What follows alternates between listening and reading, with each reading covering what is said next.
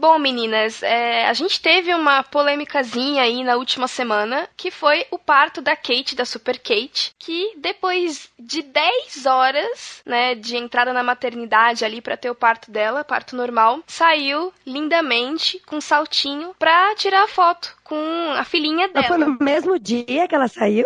Dez horas depois. E o que aconteceu é que a internet foi a loucura, dizendo que, né, era uma conspiração Illuminati, que ela não tinha ficado grávida, que era uma barriga falsa, porque não era possível que depois de 10 horas uma mulher saísse andando da maternidade depois de dar luz, né? Qual a opinião de vocês sobre isso? Porque eu vi uma enxada de textos, tanto em colunas de, de blogs, de sites, de notícia, quanto no próprio Facebook. Até no Facebook apareceu uma hashtag com com mães contando sua experiência de parto natural, parto normal, que acho que é divando, é divando no parto, algo do tipo. E qual a opinião de vocês? É conspiração Illuminati mesmo ou, é, ou a gente pode, a gente tá muito mal acostumado no Brasil com as cesáreas, que são praticamente cirurgias? Aqui é o pessoal data pro bebê nascer, né? Parece que a gente só sabe esse tipo de parto agora, né? Tudo tem que ser com cesárea. A mãe estando bem, o bebê estando bem, não interessa. É cesárea, vai passar pela faca. E aí, tipo, dizem que é melhor na hora de ter o bebê, mas que depois a, recuperação demora muito mais, né? E aí Kate sai divando, saindo de salto alto, linda, bela e formosa. O pessoal realmente vai achar que é uma conspiração. É, eu confesso que eu me assustei, porque eu sou uma das que morre de medo de parto. Duas.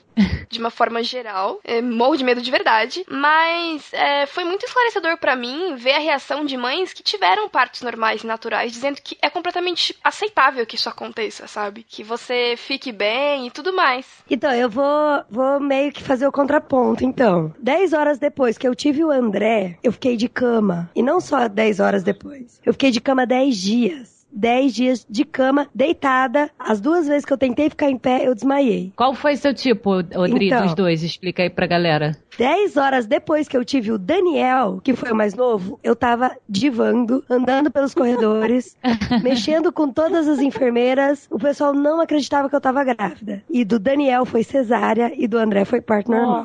Eita! Então foi ao contrário, ao contrário, para mim. Porque o que acontece é o parto normal, muitas vezes ele é visto como natural e normal. Mas o que é o padrão do normal? O que é normal? O normal é quando o teu corpo reage bem a alguma coisa. Aquilo é normal. Hum. Mas, por exemplo, o André, ele nasceu. Os meus dois nasceram teoricamente prematuro. Nasceram de 37 para 38 semanas. O normal é com é a partir de 40 semanas. Só que o André nasceu com 3,5 kg e 50 centímetros, bem grande. E eu fiquei pouco tempo até de trabalho de parto. Foram 4 horas de trabalho de parto. Mas como é um bebê muito grande, na hora do parto eu perdi muito sangue. Eu fiz muita força, muito uhum. sangue, muita força. Eu quase desmaiei. Eu tive pressão alta na hora, tive pré-eclâmpsia, quase morri. Então, de normal não teve nada. Foi muito ruim. Mas do Daniel, eu não, eu concordo plenamente com a Sara de que as pessoas estão marcando tudo. Isso eu acho um absurdo. Eu não acho legal quando a gente marca o, a data que a criança vai nascer. A gente escolhe o dia que ela vai nascer. O que eu acho legal foi assim: a forma que eu fiz com o Daniel, eu esperei minha bolsa estourar. Tava linda, bonita em casa. Assim que a minha bolsa estourou, eu tava dormindo, pra vocês terem ideia. Dormindo. Minha bolsa estourou, eu liguei pra médica, ela falou, vem pro hospital agora. Cheguei no hospital, eu já tava com 6 centímetros de dilatação. A médica falou, olha, se você quiser fazer normal, a gente faz. Mas se você quiser cesárea, a gente faz cesárea. Eu falei, olha, doutora, eu sofri muito no parto normal. Muito, muito. Vamos tentar uma cesárea dessa vez? Porque do normal eu já tive uma experiência horrível. Então vamos de cesárea. A minha cesárea foi perfeita. O corte a cirurgia plástica. 10 horas depois, menos de 10 horas depois, 6 horas depois eu levantei sozinha, fui tomar banho sozinha, fiquei perfeita, minha barriga murchou e eu tava divando andando pelo hospital. Então, pra tem gente isso, ver né? que é possível, né? Não é uma coisa impossível, não é teoria da conspiração, mas também não adianta a gente endeusar um tipo só de parto, acaba sendo de pessoa para pessoa, de momento, do próprio bebê e de como as coisas funcionam. É verdade. O que eu costumo dizer assim, tem muitas pessoas, como eu tive as duas experiências, tem muitas pessoas que perguntam para mim o que, que eu aconselho. Eu falo, você tem que seguir o teu corpo. Segue o teu corpo. Primeiro, não marca. Deixa o neném, a hora que tiver dando as 40 semanas, o médico vai te acompanhando de dois em dois dias, depois de dia em dia, faz exame para ver se não tem sofrimento fetal nem nada. Se deu 41, 42 semanas, a mamãe não tá dilatando, a criança não tá dando sinais de que vai sair, meu, você não vai ser menos mãe porque você vai fazer uma cesárea. Vocês acreditam que teve gente que xingou a Sandy no Facebook porque ela fez cesárea? É muito pequeno isso, sabe? A pessoa é falar que a pessoa é menos mãe ou mais mãe porque foi normal, porque foi cesárea. Você tem que deixar teu corpo reagir. Por outro lado, eu conheço pessoas que insistiram tanto no parto normal, tanto que isso prejudicou muito a criança, que a criança quase morreu. Ficou 12 horas de trabalho de parto, 14 horas de trabalho de parto. Aí foi ver a criança tinha ingerido fezes e a criança quase morreu, ficou na UTI depois. E também tem o outro lado, que a mãe chega, a minha mãe mesmo foi muito engraçada. Ela conta que quando eu fui nascer, ela tava limpando casa, aí ela sentiu uma dor, ela foi tomar banho, porque, enfim, ela tava limpando casa, né? Daí ela foi tomar um banho, a hora que ela saiu do banho, veio uma contração muito forte. Aí ela pegou um ônibus, porque meu pai não atendia o telefone. Ela chegou na maternidade, a hora que ela chegou, ela sentou na maca, ela nem deitou. Eu nasci. Então, Jesus! Então assim, tipo, pra que fazer cesárea, né, num caso desse? É. Pois é, mas esse é um assunto complexo que não cabe aqui em cinco minutinhos do nosso chat É, verdade. inicial. Mas ele vai receber toda a atenção que ele merece. Mas ainda assim, eu sou Jaqueline Lima. Eu sou a Laís da Andréia. Eu sou a Sara Martins. E eu sou a... Ai, desculpa. Não, e falar, bem, Adri, bem vai. na hora, bem na hora eu engasguei. A gente não devia ter comido chocolate. Eu sou a Adriana De Gasperi. E esse é o podcast delas. Oh, shut up, woman. Tudo bem? Ah, mas eu, Deus não me julgar pela aparência. piores do que as mentiras que os homens é muito grande. Segundo, porque a mulher tem mais. Hoje falaremos de um tema muito cera, gigante. Com isso, ocorrem diversas modificações no organismo É feminino. comprovado cientificamente que as mulheres mentem muito mais que os homens, mas As senhoras não representam a mulher brasileira. É preciso dizer isso.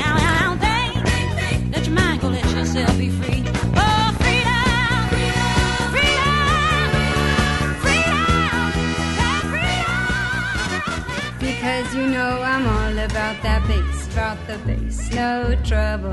I'm all about that bass, about that bass, no trouble. I'm all about that bass, about that bass, no trouble. I'm all about that bass, about that bass.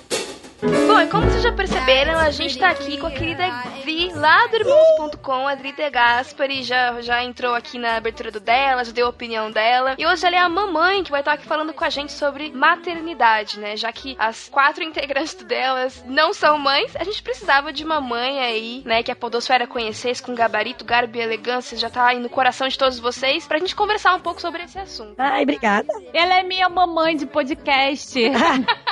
É, pois é, Sara deslanchou lá no Irmãos.com e hoje toma conta da Podosfera. Don't worry about your size. Mas antes então de entrar no nosso assunto, a gente quer mandar o beijinho pra vocês que abrilhantaram a nossa sessão de comentários e deixaram um comentário lá pra gente. Continuem assim, vão lá, opinem, concordem, discordem, discutam nos comentários, usem o espaço porque ele é de vocês mesmo. Então vamos pra sessão beijinhos do delas. Just. Um beijo pro Samuel Vieira, Pro Lorival Gonçalves. Joel Moza, pra Rebeca da Gama, Pra Mayara Miller. Thalita do Vale, pro Eric de Oliveira, Pro André Felipe Oliveira. Noemi Guimarães, pro Názaro de Brito, Pro Vinícius Sirvinskas Ferreira. Gabriela Lopes, pro João Lucas dos Santos, Pro Eduardo Silveira, o Ed The Drummer. Monique Campos, pra Cíntia Barbosa, Pro Elber Martins. pro Maurício Machado, que deixou um vídeo fofíssimo lá nos comentários, pro Damiani Damito, o nosso pastor lá da confraria, Pra Camila França, que sentiu minha falta no cast passado. pra Kellen Valesca, pro Rogério Macedo Macedão, Pro Luiz Vulcanes. Pedro Henrique Freitas de Andrade, pra Ana Rebeca Boras de Isabeca, um beijo, Beca, Pra Amanda Benck. pro Ciro Lima, pra Luciana Santos, Pra Nayara Mello. Natália de Oliveira, Nathalie, Nathalie, Nathalie de É Oliveira, eu sou burra, não sei falar o nome direito. ela é colega na minha igreja, eu chamo ela de Nathalie, ela fica pra Ah, morrer. tá. Nathalie. Pro André Lopes Pro Mailson Fernandes. Line Rocha. e pro Jersey Clay Oliveira. E também um beijo, um abraço, uma paçoca pra todo mundo que mandou e-mail pra gente. É isso aí, então vamos pra pauta. I'm all about that bass. I'm all about that bass. I'm all about that bass. I'm all about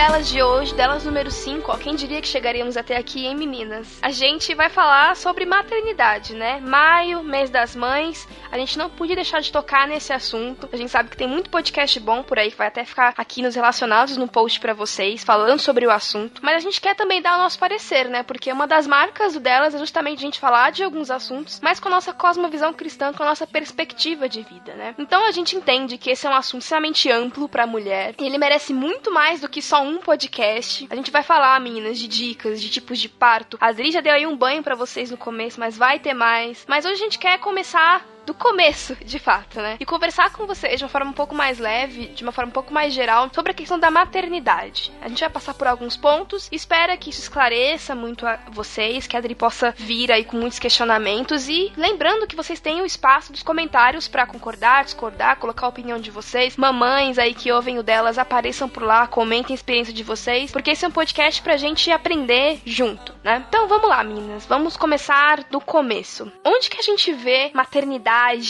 na Bíblia? Como é que a gente pode caracterizar esse termo e essa ação de ser mãe, né, na Bíblia? A gente sabe que ela tá por todo lado, mas como é que a gente pode meio que, de uma forma geral, falar um pouco sobre isso? Como a Bíblia vê? Vamos pincelar um pouco sobre essa questão de maternidade na Bíblia. O que vocês têm a dizer sobre isso? Então, Adão tava lá sozinho, tristinho, coitado. No paraíso tinha tudo, mas faltava quem? Faltava a mulher. E aí Deus criou para ele Eva, que significa mãe de todos os viventes, todos os seres viventes. Então a primeira figura que a gente vê é da mulher e Deus já deixa uma ordem para eles, né? Crescer e multiplicai-vos. Tudo bem que a parte boa ficou com Adão. Eva ficou com a dor do parto, com a criação e tudo mais, né? Mas enfim. Mas é louco isso, né? Porque Eva já significa mãe. Então é, é muito natural o processo de ser mãe e da mulher ter o corpo todo preparado para ser mãe. E já no primeiro capítulo da Bíblia falar sobre maternidade, né? Eu acho que mãe na Bíblia, eu pensando aqui em algumas delas de cabeça, é, a Bíblia ela, ela abrange a diversidade que a gente vê no mundo, né? Tem diferentes tipos de mãe. Tem a própria Eva, tem a,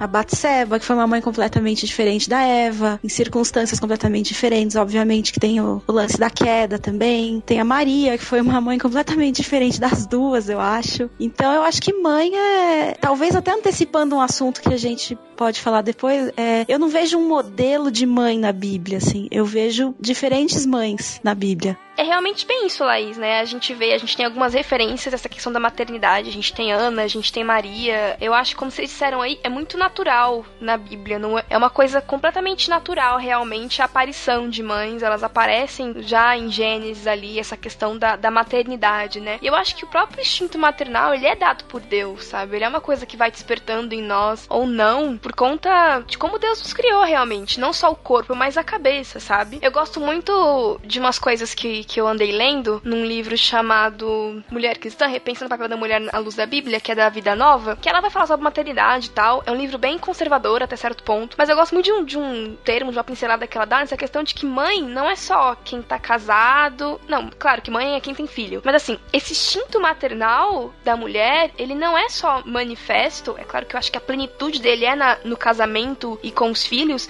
mas ele é manifesto já antes disso. Uma mulher solteira que ela cuida, né? Que eles usam muito o termo nesse livro de gerar e nutrir vidas. Você consegue nutrir uma vida não tendo, não necessariamente alimentando ela, sabe? Tem a questão da minha mãe espiritual, meu pai espiritual e tal, mas eu acho que a gente consegue meio que ir por esse caminho quando você é uma mulher que se preocupa com, com seus amigos, se preocupa com seus pais, que você já tem um, um cuidado realmente, uma preocupação que vai se desenvolver e vai, sei lá, quadriplicar, quintuplicar, ou sei lá, ser levada não sei que potência, quando você é mãe, né? Você tá falando isso aí, eu tô lembrando, assim, eu gosto muito de cachorros, eu sempre cuidei muito das minhas. E teve uma época que a Chompin, ela acabou falecendo, infelizmente, foi triste, mas eu deixei ela aqui na sala, no sofá, e ela ficava aqui. Dizem que a, a mãe escuta os sonzinhos do bebê por mais baixos, e ela, qualquer barulhinho que ela fazia, eu acordava. Tanto é que na noite que ela faleceu, ela fez tipo um, como se fosse um suspirozinho, eu acordei que o sono fica tão leve que você consegue escutar. E realmente é um instinto, porque eu durmo que nem pedra. Se tentar me acordar, tem que me sacudir e tacar na parede, mesmo assim incapaz de continuar dormindo. Então realmente tem isso. Quando você se preocupa muito com alguém, acontece isso com você. Imagino como é que é uma mãe com um bebê, então, né? É engraçado que as meninas, como eu, só tenho filho, menino, filho e mulher também é estranho, né? Como eu só tenho filhos lindos e maravilhosos, toda vez que eu encontro uma menininha, eu vejo, opa, como é diferente a menininha. E é tão engraçado que me, as menininhas, os meninos até se irritam, porque as menininhas querem cuidar o tempo todo. Ai, quer trazer bolacha, ai, quer puxar na mão, senta aqui, Dan, senta aqui que é melhor. Ai, quer, você tá com sede, quer água? Já tem aquele senso de querer cuidar, de estar tá perto, de mãe mesmo. Pequenas mães. Antes que elas gostam de brincar de boneca, gostam de trocar fralda, gostam de fingir que já são mães. E menino não tem isso. Os meus, pelo menos, gostam de tacar carrinho na cabeça um do outro. Eles têm completamente diferente. Então, é assim, eu não sei se a gente vai entrar nessa polêmica ou não, mas pelo que eu vi da história da, do, do, da humanidade, depois que entrou a Revolução Industrial, que as mulheres viram muito sentido em trabalhar e irem fora, parece que elas reprimiram tanto esse sentimento de maternidade que acabou passando de mãe para filho, e tanto que tem muitas mulheres que eu conheço hoje que não têm a mínima vontade de serem mães. Então a gente fala, é natural o sentimento de ser mãe? Eu entendo que é natural, por ver as crianças, os, os pequenininhos. Mas, conforme a mãe a mulher vai crescendo, ela vai vendo que é mais interessante ela ter uma independência financeira, ela trabalhar, ela fazer outra coisa que vai contra a maternidade. Não, eu agora eu prefiro fazer meu intercâmbio lá fora, nada contra quem faz intercâmbio, tá, gente? Mas da pessoa optar por agora eu não vou ser mãe para fazer isso, agora eu não vou ser mãe para fazer aquilo. E aí por fim resolve, não, agora eu não vou ser mãe e eu não vou ser mãe nem agora e nem para sempre. E eu falo porque eu conheço várias e várias, várias meninas casadas que falam que não querem ser mãe.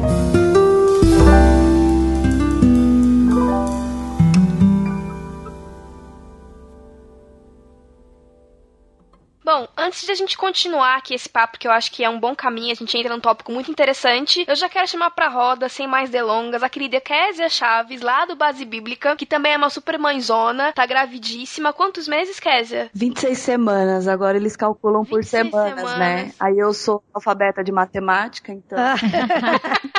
gravidíssima, linda, pra compor aqui essa, essa, essas mães, pra gente ter um pouco mais de reforço aqui. Seja bem-vinda, Késia. Obrigada. A primeira pergunta é: e aí, é menina ou menina?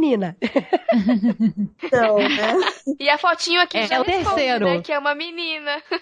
É, o terceiro, assim, é, comigo nada é, é normal, porque esse eu não queria mesmo saber o sexo e no susto o médico falou lá pro Rodrigo, que é curioso, né? Então acabou a graça pra mim, agora eu já sei que é menina. Esther. Esther, que linda. Belo nome. Obrigada.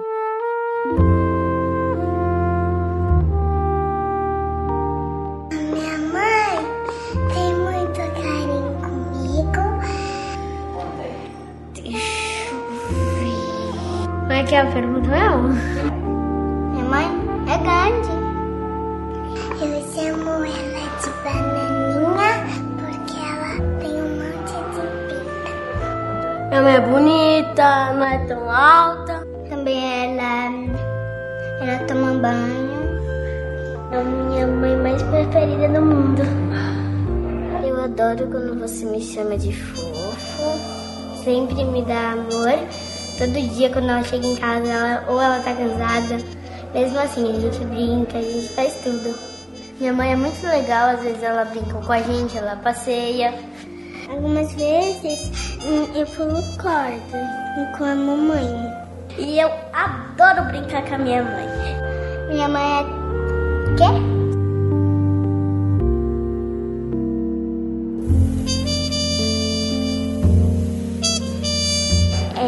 Preferida do mundo e também eu amo ela.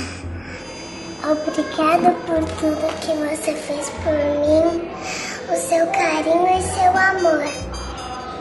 Sem você não viveria, você é minha vida. Te adoro, mãe.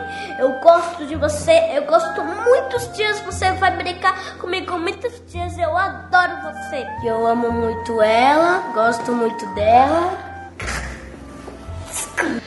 Que eu gosto muito dela e e eu amo ela de coração.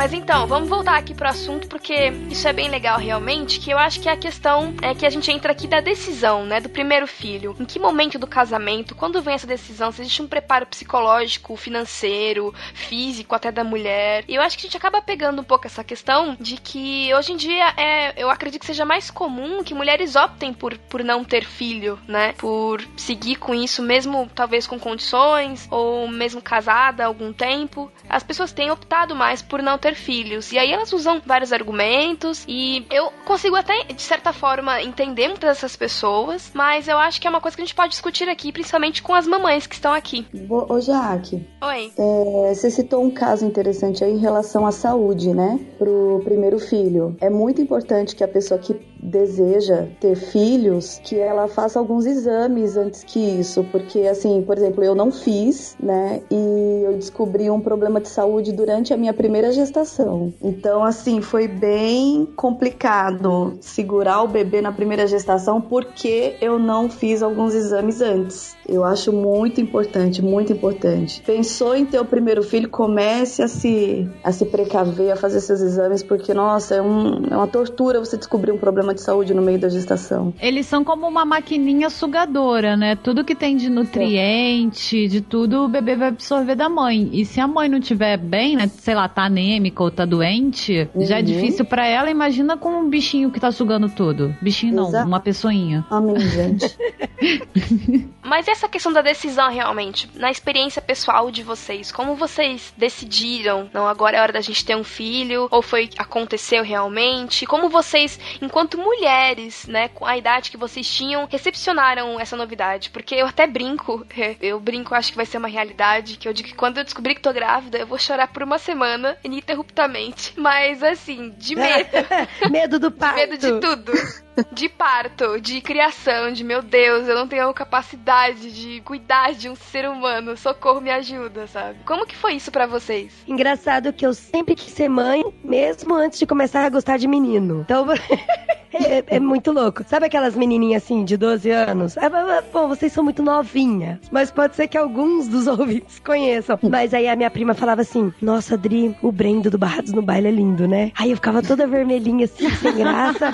aí não falava nada. Apesar de achar ele bonito. Mas é, aí quando eu vi uma criança, eu falei, nossa, mas eu sou louca pra ser mãe. Ah, mas como você vai ser mãe se você não tem nem coragem de falar que o Brendo do Barrados no baile é bonito? não, mas ser mãe eu tenho certeza que eu vou ser. Eu até, a minha mãe ficava meio chocada comigo, porque eu falava, mãe, independente se eu casar ou não, eu vou ser mãe, hein? Tô avisando.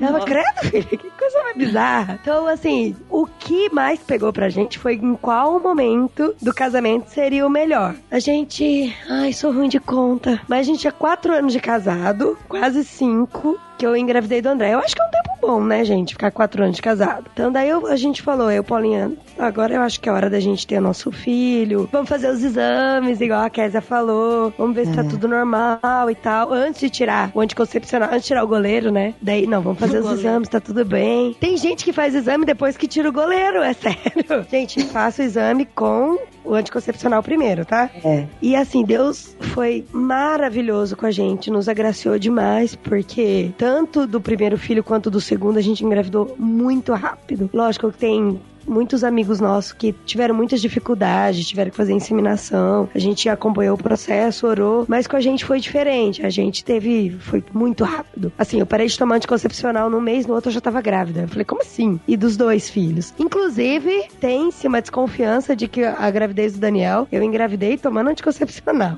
Que é de tão rápido que foi. Nossa. Você falou aí de quatro anos. Tem gente que é assim que casa, o pessoal fica cobrando filho e a pessoa vai lá e pá. Não sei, não parece que é muito saudável isso pro relacionamento, né? Porque a pessoa acabou de entrar numa vida dois e já vai colocar uma outra criaturinha no mundo. Você acha que dá uma bagunçada isso? Que, é que não é bom esperar um pouco? Depende da idade também, né? Eu sei que tem muitas mães ficando, virando mães com mais tempo de idade, mas assim, hoje eu tenho 34 anos, eu tenho filho de dois e um de quatro. Eu já me acho velha, não no sentido do meu corpo, pra ter filho, mas Uhum. pra acompanhar o pique deles, entendeu? Porque menino, nossa, como diz uma, uma amiga minha que falou aqui na igreja, que parece que a gente não cria menino, parece que a gente cria bode. Que eles estão fugindo e se cabeceando o tempo todo. Ou a gente tem que correr. Gente, eles destroem. Vocês não tem. Ó, Sara, vem com pique, hein? Vem com pique. Gente, só menina. Ai, que é tão chata, menina, gente. Ai, céu. Vocês têm ideia, eles estavam jogando bola dentro do apartamento a hora que eu saí pra vir gravar, viu? E um tem dois, outro tem quatro. A hora que eles colocam na cabeça que eles são o Power Rangers, que eles são o Homem-Aranha, o Wolverine, aí não tem jeito. E eu, e eu não tenho muito pique, assim. Eu, lógico que eu sou uma mãe super moleca. Subo na árvore, brinco, faço de tudo com eles. Mas se você casou tarde, como tem muita gente casando bem mais tarde, porque tem o fenômeno da adolescência, que as pessoas são adultas, mas ainda são adolescentes, então demoram pra casar. Então aí tem filho muito mais tarde. Aí, gente, é pode ter, ô, ô Sara, no primeiro ano de casado que vai, vai ser bom, vai ser bom. E pra você, Kézia, que a Kézia tem um casal, né? É. um menino e uma menina. Primeiro conta pra gente um pouco como foi a decisão do primeiro filho e como é ter uma menina, né? Porque ela já tá grandinha e faz balé, é uma lindinha, vejo várias fotos dela. Como é ter uma menina e um menino, né? Se você, mais que ninguém, deve sentir essa diferença que a, que a Adri tá comentando. É muito diferente. Na verdade, assim, o meu primeiro bebê a gente perdeu em uma sala. Eu tive que me abaixar no lugar, fiquei muito tempo na, na posição agachada e perdi. E aí, assim, foi logo que a gente casou. Porque eu não. Eu sou uma pessoa que eu vivi entre 13 tios. Sempre foi muita gente na minha casa. Então eu imaginava assim que casando, eu ia viver uma vida, mesmo que casada, com o Rodrigo e tudo, mas ia ser muito estranho não ter uma criança dentro de casa. Então o projeto já era ter filhos. E aí engravidei, perdi o primeiro. Aí eu falei, não, a gente vai. Agora tem que ter outro, né? Vamos lá. E aí engravidei do Davi. E assim, o Davi veio, foi planejado, tudo e tal, mas assim, o Davi ele era ligado no 220 desde que ele nasceu. As pernas dele não paravam. Quando ele finalmente conseguiu andar, assim, foi uma tortura, porque haja pai e mãe pra correr atrás. Mas quando a Gabriela veio, assim, ela não tem o mesmo pique que ele tem. Né? Ela é mais menina, mais nhenhenhê e tal, assim, mas ela articula as coisas, entendeu? Se acontecem coisas mirabolantes aqui em casa, ela articulou. Ah, então, assim. ela é o cérebro da operação. Ah, então, já me falaram isso mesmo, Kézia. Ela- Como eu só tenho menino, eu não sei. Mas ela diz é que menina é muito cérebro, assim, é muito raciocínio. É. muito, desculpa a palavra se for feio, mas diz que mulher já é manipuladora desde pequenininha. Minha amiga que só tem filha, ela fala, Adri do céu. Ela manda. E se deixar, ela manda no pai, ela manda em todo mundo, assim. Ela, ela tem, é natural dela essa coisa, assim, de autoridade, né? Que se, a gente não, é, se a gente não prestar atenção, ela faz o Davi de gato sapato. É- ela é a mais nova? Ela é a mais nova, um ano e seis meses mais nova. Ela é terrível. Ela é assim, é, uma, é, é muito engraçado, porque assim, é muito raro ela aprontar. Gabriela raramente apronta. Só que ela apronta com classe, assim, com gosto.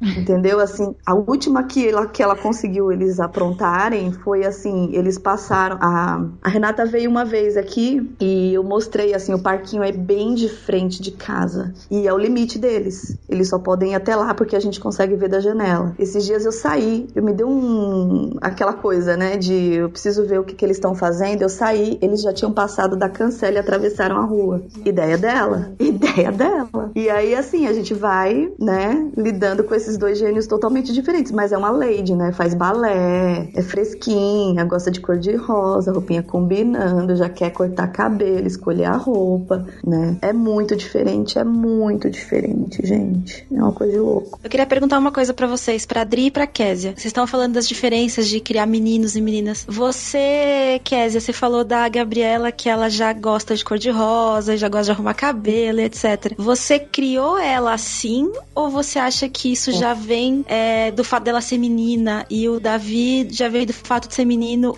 esse jeito dele ligado no 220? É, então, o Davi, o Rodrigo meio que cria ele meio menino mesmo, assim. As coisas que o Davi gosta são as coisas que o Rodrigo gosta. E aí o Davi, ele só vai dando uma aperfeiçoada por causa da personalidade dele, entendeu? Por exemplo, a formatura dele do ABC, ele foi de Darth Vader. Ah, que da hora! Ele foi de Darth Vader. Ele falou que se ele, ele queria usar a máscara dele e levou aquela. é, como é que é? O Rodrigo vai zoar comigo quando ele ouviu aquela espada que não é espada. É o sabre Eu de luz. Sabe de luz. Sabre de luz, é. Aí a Gabriela, ela. Eu não, não tenho essa coisa assim de. Ai, você é menina, você tem que usar rosa. Ai, você é menina, você tem que colocar a tiara no cabelo, né? Eu gosto de arrumar, né? Assim, não, você vai pra igreja, meu, você vai com uma roupa decente, você vai arrumada, tal, não sei Lógico, o você quê. não vai bagunçada. É, tem umas frescuras, assim, por exemplo, tipo, eu não deixo ela usar biquíni, eu deixo usar maiô, se quiser ir pra praia, piscina, eu essas frescuras eu tenho, de zelo.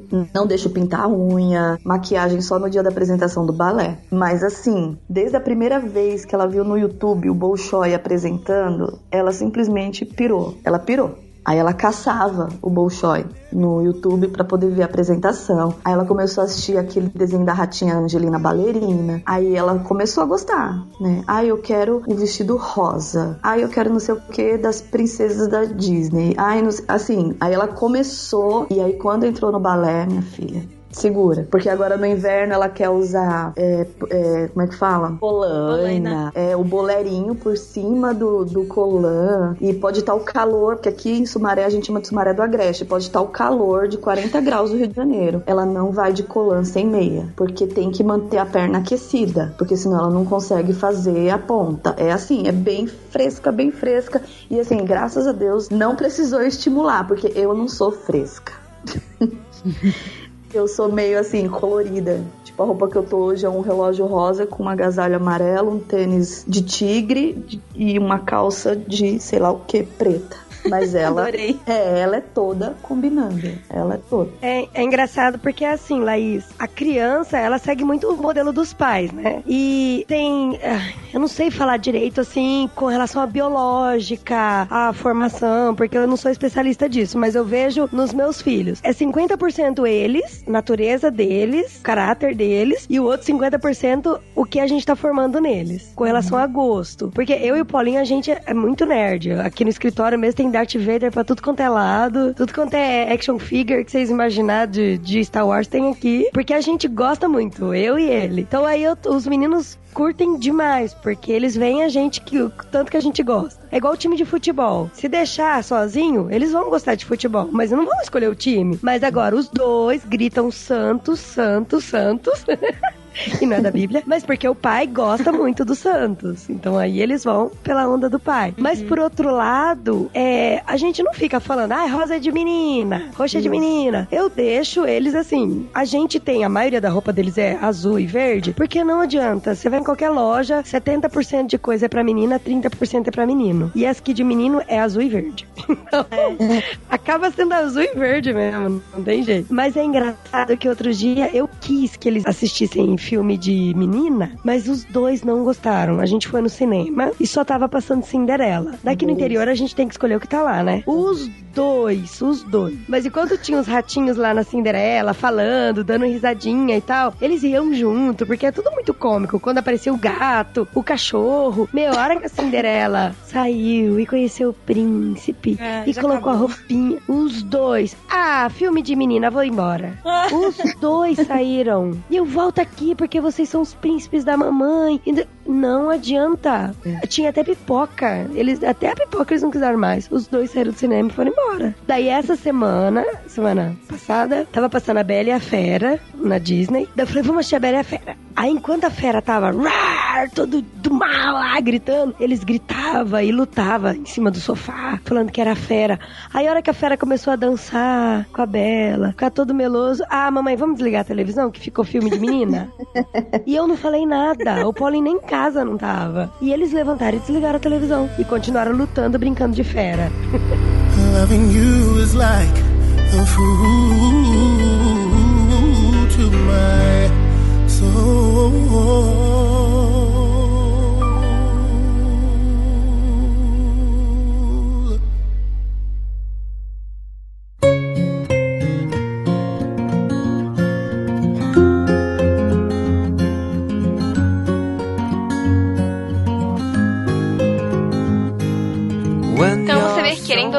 Existem influências mais alguma coisa já nasce diferente, né? No menino e numa Sim. menina, não tem como. Claro que o meio, como a gente já comentou aqui em outros podcasts, o meio influencia pra caramba, mas nós somos criados por Deus de formas diferentes, propensos a coisas diferentes de fato, né? E eu ouvindo vocês falarem dessa questão e de como vocês lidam com as diferenças deles, eu acho que a gente pode entrar na questão da criação dos filhos. Porque eu acho que esse é o argumento-chave pra qualquer pessoa, cristão ou não, que diz que não tem vontade de ter filhos. Então é, ah, eu até tenho condições, eu tenho casamento estável, mas assim, eu vou colocar o meu filho nesse mundo do jeito que tá. Confesso que é um, um dos meus maiores receios, né? A gente tava batendo um papo sobre criação de filhos, né? Claro que é um papo de vários leite com pera, gente assim, da minha idade, ou velhacos que nem o Thiago. A gente tava conversando um pouco sobre isso e falando um pouco da questão da maternidade, e eu disse pros meninos que eu morria de medo, meu, porque realmente, é, para nós que somos cristãos, já pensou, você cria, não sei como vocês têm isso na cabeça e tal, você cria a criança, ensina ela direitinho, ensina a palavra de Deus, leva ela pra igreja, e aí quando ela tem uma certa idade, ela vai embora, tipo, ela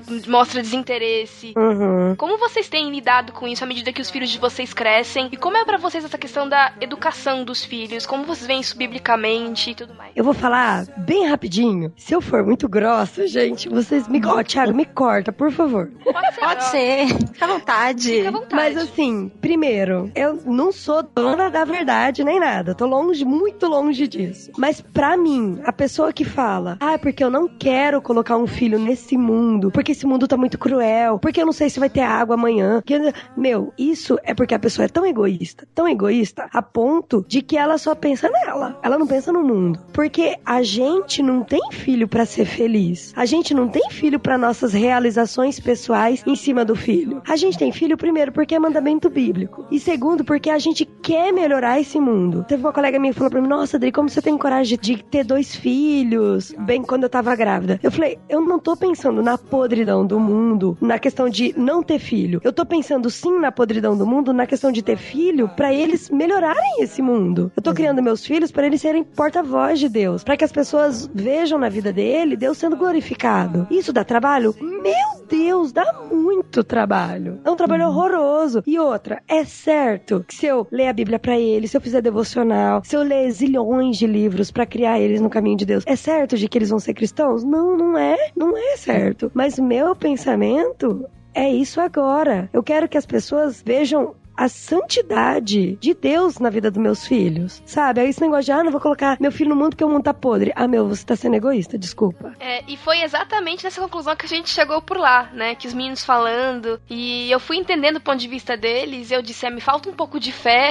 Eu ainda tenho um pouco mais de medo do que fé Ah. nisso. Mas eu acho que, Dri, eu acho que esse é exatamente o caminho. Cara, a gente tem na mão, quando a gente tem um filho em um lar cristão estruturado, uma oportunidade imensa de, de criar, de, de influenciar uma vida pra ser sal e pra ser luz, Uhum. cara. Pra vir e subverter a cultura, pra vir e transformar o mundo, sabe? E por mais que seja difícil pra mim entender, pra quem tá ouvindo entender, é isso, cara, sabe? Você matou realmente a questão. A gente não cria filhos pra nós mesmos, ou nós não criamos filhos porque as coisas estão bem ou não. A gente cria filhos pela glória de É Deus, verdade. sabe? E eu acho que entra muito nessa questão que você disse da decisão, né? Eu tava lendo é, esse livro que eu já comentei da, da Vida Nova, e a mulher, ele é vários capítulos e várias mulheres escrevendo. E a mulher que escreve sobre esse capítulo de maternidade, ela engravidou do primeiro filho no meio do seminário. E ela tava tão, tão, tão preocupada com o seminário, ela tava pegando uma matéria de grego que ela precisava muito ir bem, ela tinha acabado de casar e tudo mais. E aí ela conta que quando ela teve complicações na gravidez e precisou se ausentar das aulas, ela disse que tudo aquilo parecia tão pequeno diante da majestade, da grandeza de que ela queria gerar aquele filho, de que ela queria cuidar daquela criança e gerar uma boa criança, sabe? Eu acho que às vezes a gente realmente é tão egoísta e tá tão envolto no, no que a gente quer, ou em como a gente acha que as coisas têm que ser, que se esquece que a maternidade, ela é sobre renúncia, é uma renúncia nossa, mas é uma dádiva que Deus nos dá, e eu acho que a gente tem que aprender muito com Ana, porque Ana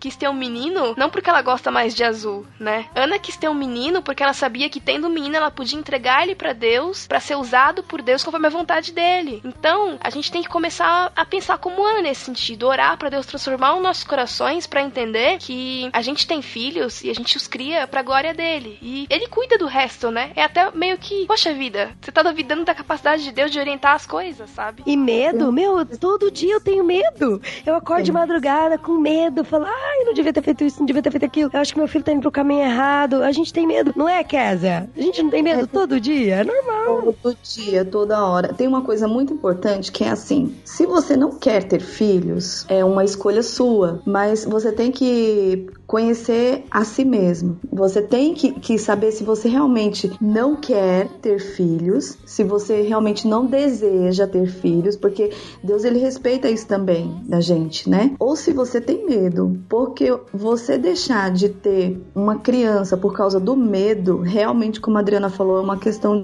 de egoísmo. Você não está acreditando que Deus consegue transformar esse medo que você tem em coragem, em prazer, em, em doação. E é muito complicado porque você deixa de gerar é, uma vida que você gerando você consegue levar essa vida a Deus o plano da salvação já começa ali, você começa a exercitar essa coisa de evangelismo dentro de casa e você deixa também de, de ter uma pessoa dentro da sua casa que vai abençoar outras. Então, assim, é complicado você, você pensar só em você nessa hora. É, vai casar? Pergunte pra pessoa que você vai casar se ela também deseja ter filhos ou não. Porque às vezes você não quer, mas a pessoa que vai casar com você quer. Então, ter filhos não é uma decisão só de uma pessoa, é uma decisão de duas. Por ah, isso inclusive que é... você tem que conversar antes no namoro, né? Exatamente, é uma decisão muito séria, é muito séria. E assim, é digno se você você chegar pra pessoa e falar eu não quero ter filhos, da mesma forma que você tem que ouvir e aceitar se a pessoa falar então eu não vou continuar esse relacionamento porque filhos dentro de uma casa faz uma diferença é, a- é a vida dentro de casa. É a vida dentro de casa são os filhos. Então assim é uma decisão muito séria a ser tomada, porque é, você está mexendo com muitas pessoas e com o próprio Deus, né? Nós somos filhos de Deus. Então Deus ele abençoa a paternidade e a maternidade, porque nós somos filhos dele. today.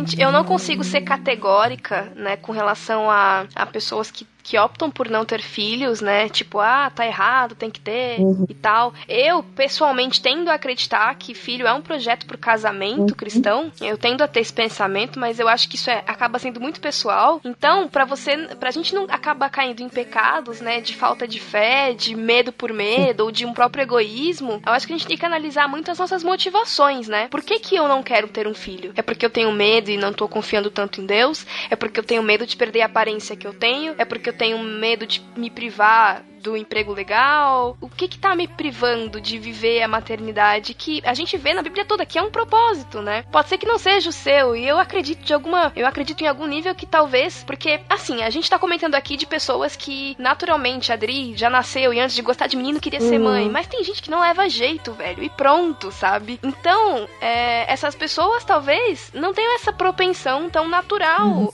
desse instinto tão aflorado. Mas eu acho que no fim do dia a gente tem que se perguntar os nossos reais motivos pra não querer, né? Eu acho que mais importante do que vir aqui e dizer não, é certo, é errado, não Uhum. faça, não faça, não tenha, tem que ter. Mas quais são as suas motivações pra não tê-los? E se você tá em paz com isso, você acredita que isso não tá de alguma forma ali indo contra a vontade de Deus e, e a santidade, o poder dele sobre a sua vida, então fique em paz, sabe? E o que as meninas tocaram é importantíssimo, né? Que é, meu, converse com, com o seu parceiro, entendeu? Aí no namoro, né? Se você é casado, eu espero que você já tenha se resolvido quanto a isso de coração. Mas se você tá namorando, tá noivo, meu, que isso fique muito claro entre vocês, porque é um ponto que pode dar brigas, entendimentos e frustrações muito grandes. Pode não, aí- vai, né? Porque se um quiser muito e o outro não quiser, vai, em algum momento isso aí vai gerar um impacto muito grande. Inclusive na criação do filho. Ô, Jaque, é interessante você falar isso porque tem uma das pessoas que eu conheço, um dos casais que eu conheço, que falaram que não querem, não querem ter filho. A menina ela foi muito direta. Ela falou: "Olha, eu não quero ter filho porque eu não quero ter trabalho. E eu, eu sei que um filho muito bem preparado para este mundo, ele vai dar muito trabalho. Então eu não quero ter. Então assim, ponto. Ela foi sincera, foi honesta, ficou nisso. Agora por outro lado, tem muita gente que quer ter filho porque já entende que isso faz parte do pacote de família. Não, família é eu, você, dois filhos e um cachorro. Então daqui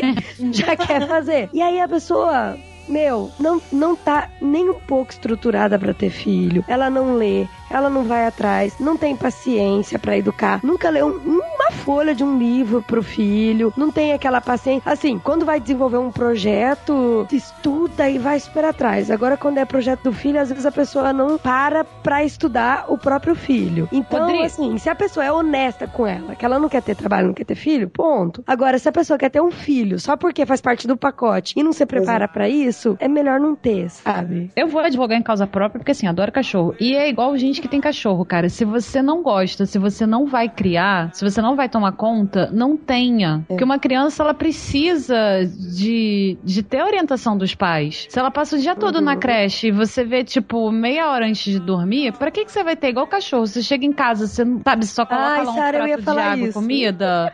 Então não tenha, gente, porque não é pra você mostrar pro outro que você tem um negócio bonitinho que você põe na foto. Cara, Aquilo ali é um ser que tem cachorro em humano. apartamento. Tem cachorro no apartamento, só é, é igual peixe. Dá comida, água, vai dormir e no outro dia vai trabalhar e volta é a mesma coisa. Não, o bichinho tem sentimento e a criança também. E assim, cachorro é fácil, cara, porque cachorro é bom por natureza. Criança, você tem que colocar os princípios nela. Em criança já nasce em pecado. Já nasce, você tem que ensinar a ler, você tem que ensinar a escrever, você tem que ensinar. E não só falar você não pode fazer. Porque até uma idade, não pode fazer serve pra ela. Depois de um período, ela vai perguntar o porquê que ela não pode fazer. E você tem que explicar. E em algum momento vai cair a máscara dela que ela vai achar que você é um máximo. E aí ela vai descobrir, poxa, papai e mamãe não sabem tudo. E você tem que deixar isso claro pra criança também. Olha, eu não sei tudo. Vou tentar descobrir com você Uhum. isso. E criar dá muito trabalho. Tem gente que pensa assim, ah, o filho de fulano é bom, é isso, aquilo, aquilo outro. Vai ver como é que foi a criação. Vai ver com quem que a criança passou mais tempo. Não é só, ah, tá bebê, tá bonitinho, coloca uma roupinha, depois que cresceu faz o quê? Joga numa escola o dia inteiro, chega em casa, enfia um miojo na boca, deixa ver na televisão.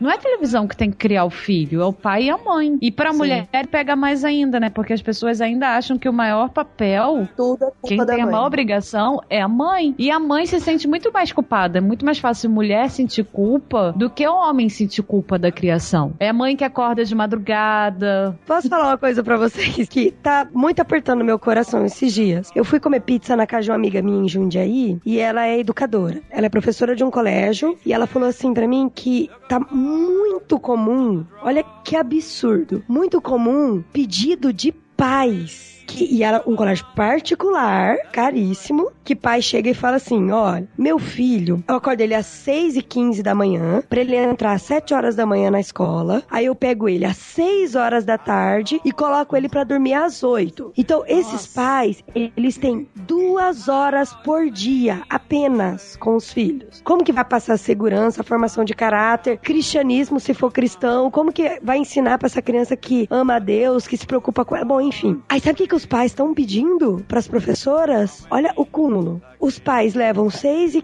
meia da manhã, é, sete horas, a criança com pijama e fala pra professora, professora, tira o pijama do meu filho. Então, tipo, já acorda, a criança não tem nem contato com ela, café da manhã. E olha, professora, no final do dia, não faz a soneca do dia, porque eu quero colocar meu filho pra dormir mais cedo. Então aí as professoras têm que ficar agitando a criança, pra criança não fazer a sonequinha das 5 horas da tarde, pra ainda assim o pai pegar a criança da escola pra criança vir dormindo no carro. Desmaiada já. Babá, né? Não é professor, é babá. Então, assim, as duas horas que o pai passaria com a criança por dia, nem isso ela- o pai não quer passar. Eu chorei, gente. De verdade. E saber que isso tá acontecendo tão perto da gente. E aí, por isso que eu, eu- quando vocês me convidaram pra gravar o programa, eu falei: não, isso tem que ser falado de alguma forma. Que o que são dois anos da sua vida, três anos da sua vida, se você parar tudo que você tá fazendo pra dar atenção pro teu filho? Eu fico pensando Porque na sua vida pessoas- profissional, depois você volta, É, meu. E eu fico pensando, quando essas crianças crescerem, qual é o vínculo que elas vão ter com os pais? E os pais, eu tenho certeza que eles vão reclamar. Ah, o meu filho não conversa comigo. Ah, o meu filho não quer saber de mim. Ah, o meu filho não liga pra mim. Por quê, né? Por que será? Agora, pra que que tem? Pois é. Sara, tá, Sara, infelizmente esse quadro que eu pintei aqui pra vocês Comum. deve estar uns 80%. É. Isso se não mais, viu? Infelizmente. Eu acho que é muito é pelas motivações erradas, né? A gente tava falando de motivações erradas pra não ter filho, mas tem muita gente com motivação errada pra ter filho. Ai, porque a família cobra. Ai, porque é bonitinho ter um bebê. Ai, porque, sei lá, ficar grávida é legal e eu quero ser mimada e minha vida vai ser cor-de-rosa. Tem várias coisas, eu acho, sabe? E as pessoas não têm a menor noção do que isso significa. Eu não tenho a menor noção do que isso significa, porque eu não tenho filhos. Eu tenho duas sobrinhas. E, embora eu conviva muito com elas, isso não tem nada a ver com ser mãe, sabe? Isso é uma coisa que a minha irmã sabe como é. Eu não sei como é. Laís, é, você falou aí de cobrança. Gente, não interessa quem tá te cobrando. O útero não é de quem tá cobrando. Quem vai criar não é quem tá cobrando. A vida não é de quem tá a- cobrando. Não é, ah, minha sogra quer muito ter filho, tem que ter um neto. Então ela que faça um filho na idade de 60 anos e vai criar, da- vai cuidar da criancinha. Óbvio que assim, ah, ela quer ter neto e tal, mas tem gente que faz uma pressão tão grande na vida do casal, eles não têm condição financeira, eles não têm condição psicológica, não tem tempo, não tem nada. E o pessoal fica colocando a pressão de que tem que ter criança. Gente, já tem muita criança no mundo. Você tá cobrando alguém, você quer dar amor pra uma criança, você vai no orfanato, vai lá, passa o dia mimando, fazendo carinho. Agora, não fica cobrando, enchendo a paciência das pessoas que ela tem que ter um filho. E Deus que Esse sabe o tempo que ele vai mandar o filho, gente. Pode ser que a mulher tenha 40 Se ele anos. vai mandar, né? Se ele vai mandar, de repente é melhor vai ter o filho com, com 40 do que ela ter com 22 anos e não, não cuidar direito. E, e você que tá sendo cobrada, não caia nessa noia também.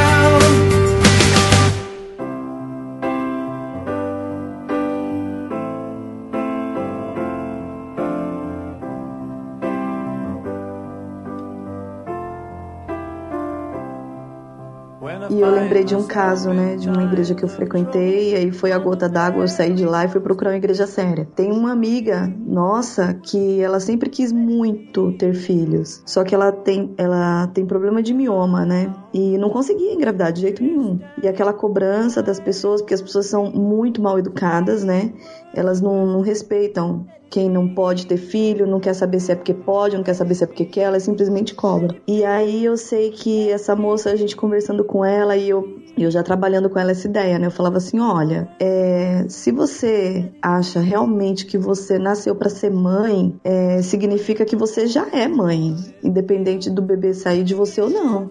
Pense na possibilidade de uma adoção, porque você vai ser mãe de qualquer forma, você já é, né? Você já é mãe, só falta criança. E é isso a gente foi conversando, foi explicando e tal, e tal, e tal. E teve um belo domingo que a gente não foi à igreja. E na segunda-feira ela foi lá em casa desesperada chorando, porque o pastor teve a, a bela ideia de dizer que ele jamais, por exemplo, adotaria uma criança, porque na hora de repreender a criança ele não teria coragem, porque ele sabe que a criança na verdade não é filho dele. Ai, gente, mas que. Ai, Falou de público.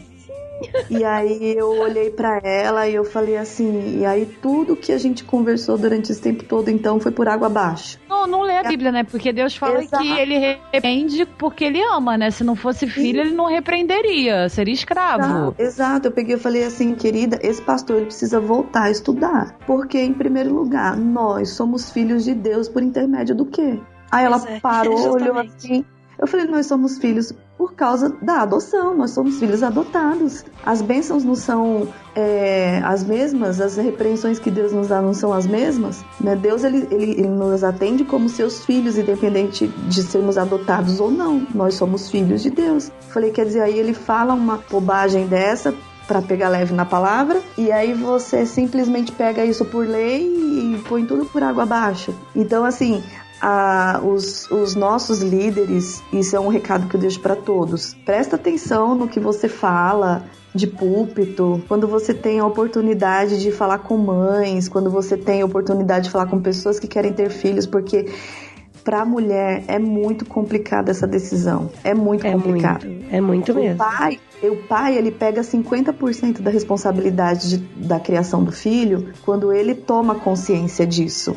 A verdade é essa, porque é, quando o casal leva a vida ali normal, 70% da responsabilidade do filho é da mãe. Então o líder, o, o, o pedagogo, o que quer que seja que for falar para um grupo de mulheres que querem ter filhos, para um grupo de mães, para um grupo de casais, presta muita atenção no que você fala, porque isso é muito sério, é muito importante. A decisão de ter um filho é muito, é, abençoa demais, assim como uma decisão errada de não ter um filho pode deixar uma casa é, extremamente triste e infeliz por uma palavra errada que você deu.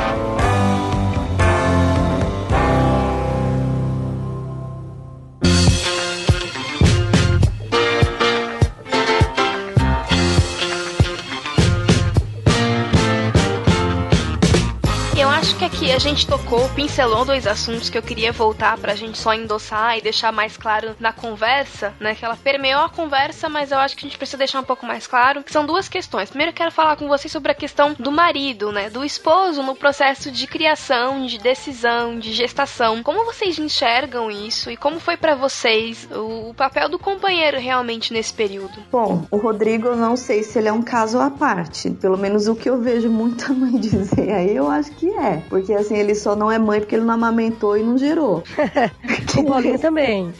Tanto que o Davi, quando ele nasceu, por causa do problema de saúde que eu tive, eu fiquei internada, né? Quem saiu foi o Davi. Assim, eu saí com ele e depois de 15 dias eu voltei pro hospital e aí eu fui me tratar. Não. Então, assim, o umbigo do Davi caiu com o Rodrigo. Enquanto eu tava internada, ele ficava com o Davi durante o dia e ele trabalhava das 7 da noite às 7 da manhã. Aí ele levava o Davi arrumadinho já com a bolsa dele pra vizinha passar no, parte da noite com ele, depois a vizinha entregava pra outra vizinha e sete da manhã ele pegava. E escola também, assim, ele ajudou muito a escolher. É, comida, médico. A gente teve problemas seríssimos com o pediatra, até achar o pediatra ideal. E ele lá, junto, procurando, perguntando, questionando. Não, esse remédio aqui não tá fazendo bem pra esse menino, não. Aí anotava os efeitos colaterais que tava dando. A Gabriela faz balé há três anos. Os dois primeiros anos, quem levava a Gabriela pro balé e ficava lá junto com as mães babando no vidro da sala era o Rodrigo.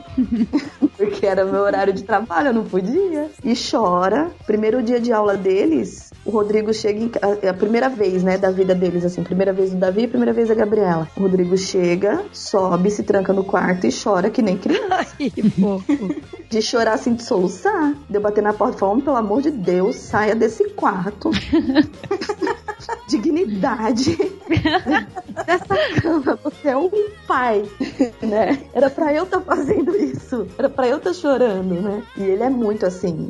A apresentação de balé, ele chora. Hoje foi a apresentação do Dia das Mães, ele chorou, né? Ele finge que não chora, ele dá uma coçadinha. É.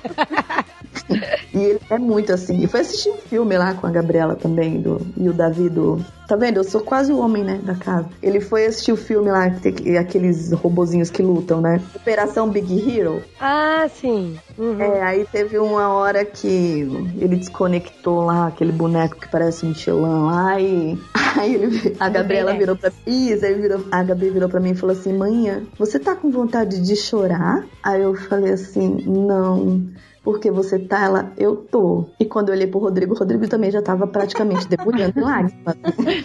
Então, assim, graças a Deus, o que eu posso contar com o Rodrigo em relação à criação deles é, é, é trágico, né? Mas assim, se eu morrer hoje, eu sei que eles não vão ser precisados ser, eles não vão precisar ser criados pela avó, por vó nenhuma, porque o Rodrigo vai assumir até saírem de casa. Isso é uma coisa boa que tá acontecendo, né, Kézia? Porque É. eu tô vendo que tem muitos homens que estão tendo essa atitude. Muitos. O Marcelo, que grava podcast com a gente também, nossa, é uma gracinha como ele é. Com o João Pedro, faz tudo também. Tudo, tudo, tudo. E o Paulinho, como eu falei pra vocês que o meu primeiro parto foi meio trash, fiquei 10 dias deitada, literalmente. Deitada, deitada, só deitada. Então ele fez tudo. Trocava fralda, ele que curou o umbiguinho também, dava banho, fazia tudo. E com o Daniel, a minha mãe me ajudou, mas ele também fez questão de trocar fralda, dar banho, fazer altas fotos estranhas, né, Sara?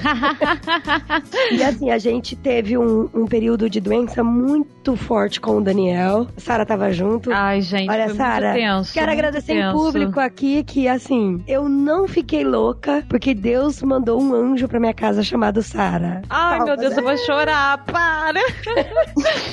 Mas foi tão louco que o Daniel, o Daniel com dois meses, ele teve coqueluche e a gente não sabia que era coqueluche. Ele tossia e engasgava absurdamente. Assim, ele tossia e engasgava. A gente levou ele na médica. Olha, Kézia, que tranquila. A médica falou assim: olha, mãe, se você não prestar atenção, ele pode dormir do seu lado e morrer. Eu, como assim? E o que que eu faço? Não, você não pode deixar ele deitar. E vocês têm que vigiar ele 24 horas por dia. Eu falei, meu Deus, como que eu vou fazer isso? Daí a gente começou a orar, sabe? Daí a gente colocava ele deitado no ombro, ele tossia e engasgava, a gente tinha que dar um soco nas costas dele pra ele desengasgar. E aí a gente fazia rodízio, mas assim, o Paulinho tinha que trabalhar, eu tinha o André e eu tava ficando louca. E aí no meio dessa oração, a Sara apareceu em casa. a Sara fez parte do rodízio A também, né, mulinha de Sara? balão, gente. Nunca tinha cuidado de bebê tão novinho assim. E bebê doente ainda. Doente. Com dois... Gente, mas é muito, assim, foi muito de Deus, porque um dos engasgos feios que ele teve, a Sara tava junto, né, Sara? Quase morreu, meu Deus. Quase, quase morreu. O Paulinho outro dia teve que fazer respiração boca a boca, massagem cardíaca pra ele voltar. Ele chegou a, a ficar roxinho, assim, eu já tava entregando ele pra Deus mesmo, de verdade. E aí, nesse ponto, o Paulinho, nossa, gente, paizão. Paizão compartilhou, foi todas as consultas comigo, cuidava de tudo, perguntava pros médicos, queria saber, era muito engraçado. Às vezes o médico falava, vocês têm mais alguma pergunta? E aí eu ficava quieta e ele já ficava perguntando, perguntando, perguntando. Então essa é uma coisa boa da geração de, de hoje em dia, porque antigamente os pais, eles eram mais força-trabalho e menos contato com o filho. E aí hoje, esses paizão estão aí pra mostrar que é gostoso cuidar dos filhos, né? Eu acho que isso entra, né, o comportamento do- dos vossos maridos, dos vossos senhores, entra muito, eu acho que na questão da responsabilidade do homem, realmente, de entender, né, que o filho também é dele. Eu acho que essa é realmente uma percepção que tem melhorado com o tempo, mas que pra nós cristãos tem que ser uma coisa intrínseca, né, cara? Aham. Você tá com uma pessoa, você tem um lar constituído e unido pra glória de Deus. A responsabilidade de cuidar, criar, também é do pai. Claro que normalmente é a mãe que acaba ficando mais tempo, optando por ser dona de casa e também cuidar dos filhos. Mas é, é importante que os meninos entendam que eles têm um papel importantíssimo na criação dos filhos. Não só, sei lá, levar no jogo de futebol, ou dizer não, sim, ou levar a menina no balé, mas de cuidar mesmo, de instruir, sabe? De ajudar a instruir na palavra de Deus, de realmente dar esse suporte, né? Esse é um trabalho em conjunto. E ver como é que ele te trata, né? Porque assim, os filhos são extensão de vocês dois. Se ele já não te trata bem, provavelmente ele não vai tratar os filhos bem. A Adri tava falando isso aí dos meninos e foi lá na casa dela. Eu, assim, ainda tenho muito medo. Foi um tapa na cara o que ela falou, essa questão do, do egoísmo. Eu ainda tenho muito medo de ter filho, mas foi lá que eu pensei, nossa Deus, eu acho que, eu, que se o senhor me der filho, eu, eu, eu consigo. Dá conta, Sara. Gente, eu fiquei com o André sozinho e com o Daniel. E com o Daniel eu tinha que dar remédio, era assim, milimétrico. Não, e eu ainda E- falava, Sara, se ele engasgar, soca nas costas dele, não fica com dó. Gente, um bebezinho de dois meses. Que é Dois meses. Assim, não era meu filho, sabe? Então, assim, a responsabilidade era maior. Ela foi socorrer a cunhada dela, que tava no parto, e me deixou com É. ele. E ele vomitou, ele engasgou, gente. Ele, vom- ele se vomitou todo, me vomitou todo. Aí eu dei banho nele. Ela até falou assim: não, você tem filho, porque eu secava entre os dedinhos, atrás da Cara, você orelhinha. cuidar de cachorro, não sabe? Aí eu falei, gente, mas isso não precisa, tem que secar pra não dar cutão na criança, né, e tal. E aí, quando ela chegou em casa, gente, eu tava com os olhos arregalados, parecendo uma Tava coruja. mesmo. O bichinho já tava suando porque eu enrolei ele todo, mas assim, eu já tinha trocado a roupinha dele e liguei depois pra minha mãe quase chorando. Mas depois que tudo passou, mãe, ele passou mal, ele engasgou, ele ficou vermelho, eu tive que dar o remédio. Mas na hora, eu consegui prestar todos os primeiros socorros, entrei meio que em desespero depois, mas assim, um desespero passivo. Ela chegou, ela me encontrou com os olhos arregalados, mas eu tava ali me segurando por causa do bebê. E assim, realmente é muito Deus. Eu falei, Tava não, os dois Deus, enrolados que- na coberta, gente. É. a mesma coisa. Os dois enrolados na coberta. Eu abro a porta. Ela tá com touca de coberta, o menino enrolado na coberta. E os dois com os olhos arregalados mim. E ele tava tão quietinho, porque depois dele passar mal, tadinho, ele tava quentinho, eu segurando ele, ele tava tão quietinho que eu nem percebi que ele já tava todo suado, tadinho. Ela quis dar ele pra mim. Eu cheguei, ela, não, não. E eu, assim, desesperada, mas assim, consegui. É realmente uma coisa que não é você. E assim, se eu conseguir cuidar de uma criancinha, ainda mais que não era minha, olha só que confiança. Eu sou muito grata a eles de terem a confiança de deixar os dois filhos comigo. Primeiro um e depois o maiorzinho. Gente, se eu conseguir, você consegue. É sério isso. se, eu, se eu conseguir, você dá. Eu dei banho, gente, num bebê molinho, num apartamento frio, que tinha que botar logo a roupa depois. Então, assim, vai com fé, que a fé não falha. eu lembro até me arrepio. Então, eu imagino que tenha sido um momento importante pra Sarah, né? E talvez ali de uma identificação, de um, de um traço materno, olha só, Sarah. Que você dedica pros seus cãezinhos, mas que um dia pode ser de um rebento. É, Leva jeito.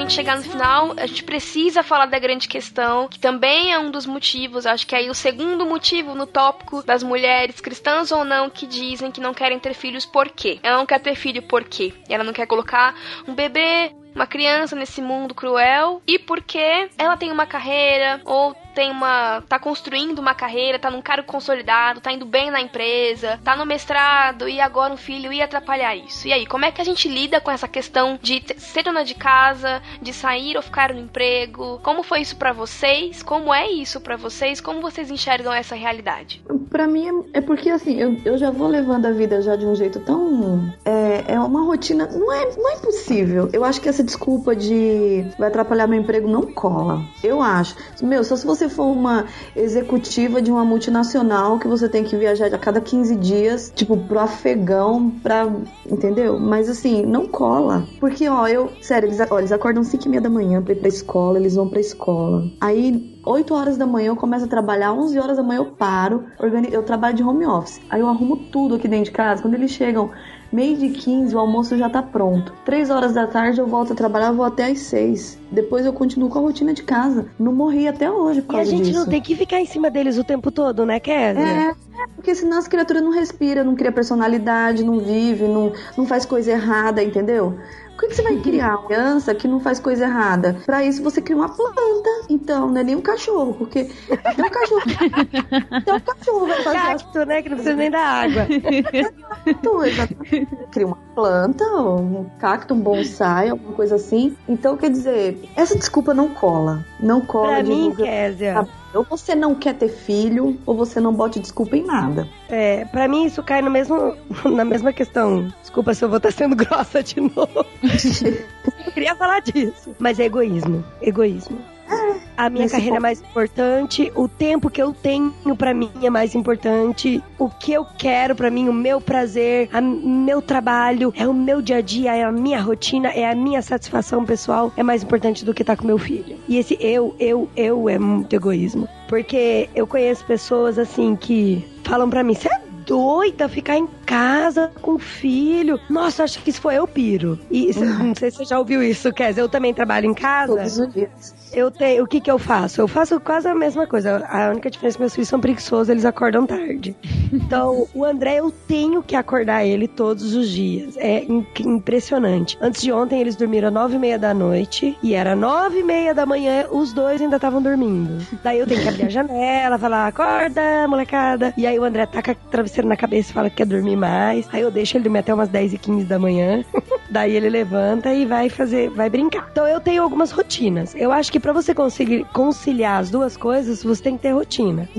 Aí os meninos de manhã, eles não ligam a televisão, não ligam, eles são proibidos de ligar a televisão. A única coisa, eles assistem televisão só a hora que tá tomando leite. Acabou o leite, desliga a televisão e vão brincar. Daí de manhã eu gosto de brincar bastante com eles, mas eu incentivo eles brincarem entre eles, Pra não sempre ficar chamando mamãe, mamãe pra brincar. E aí eu trabalho também no meu computador, tá montadinho lá na sala, olho eles. Aí a gente almoça na igreja, porque aqui tem um refeitório, a gente tem direito ao almoço da igreja. Aí à tarde o André vai pra escola. E o Daniel dorme. E se ele não dorme, ele fica sentadinho, montando quebra-cabeça, pintando. Lógico, de vez em quando chora, tem que pôr pé no banheiro. Criança come o dia inteiro, né? Pelo amor. Se a gente tem que comer de três em três horas, eles comem de meia em meia hora. É impressionante. Então eles estão, come uma fruta aqui, come uma bolachinha, toma um copo de leite. Então a gente tem que ficar administrando isso. Mas que dá, dá. A gente fica louca? Mais ou menos. Mas a gente tem que orar. A gente tem que. Às vezes a gente esquece que tem Deus no projeto, não é verdade? É, quando Deus na tá verdade ele devia de ser o princípio do projeto, né? Exatamente. Então a gente, meu, é Deus que dá força, é Deus que sustenta. E naquele momento que você precisa entregar um trabalho, se sua criança deu trabalho, meu, espera, dá uma atenção pro seu filho, vai ver o que, que ele quer e depois você volta pro computador. Ou se é um momento de birra, se é um momento que ele tá exigindo um trabalho que não precisava, você precisa explicar pro teu filho que ele tem que respeitar o trabalho da mamãe, que ele tem que respeitar a hora que o papai tá conversando com a mamãe, que ele tem que respeitar o programa de televisão que a mamãe tá assistindo, porque a nossa vida não tem que girar em torno da criança. Muito pelo contrário, a criança tem que fazer parte da nossa vida. E outra coisa, essa história de que. Ai, gente, que medo de falar nisso.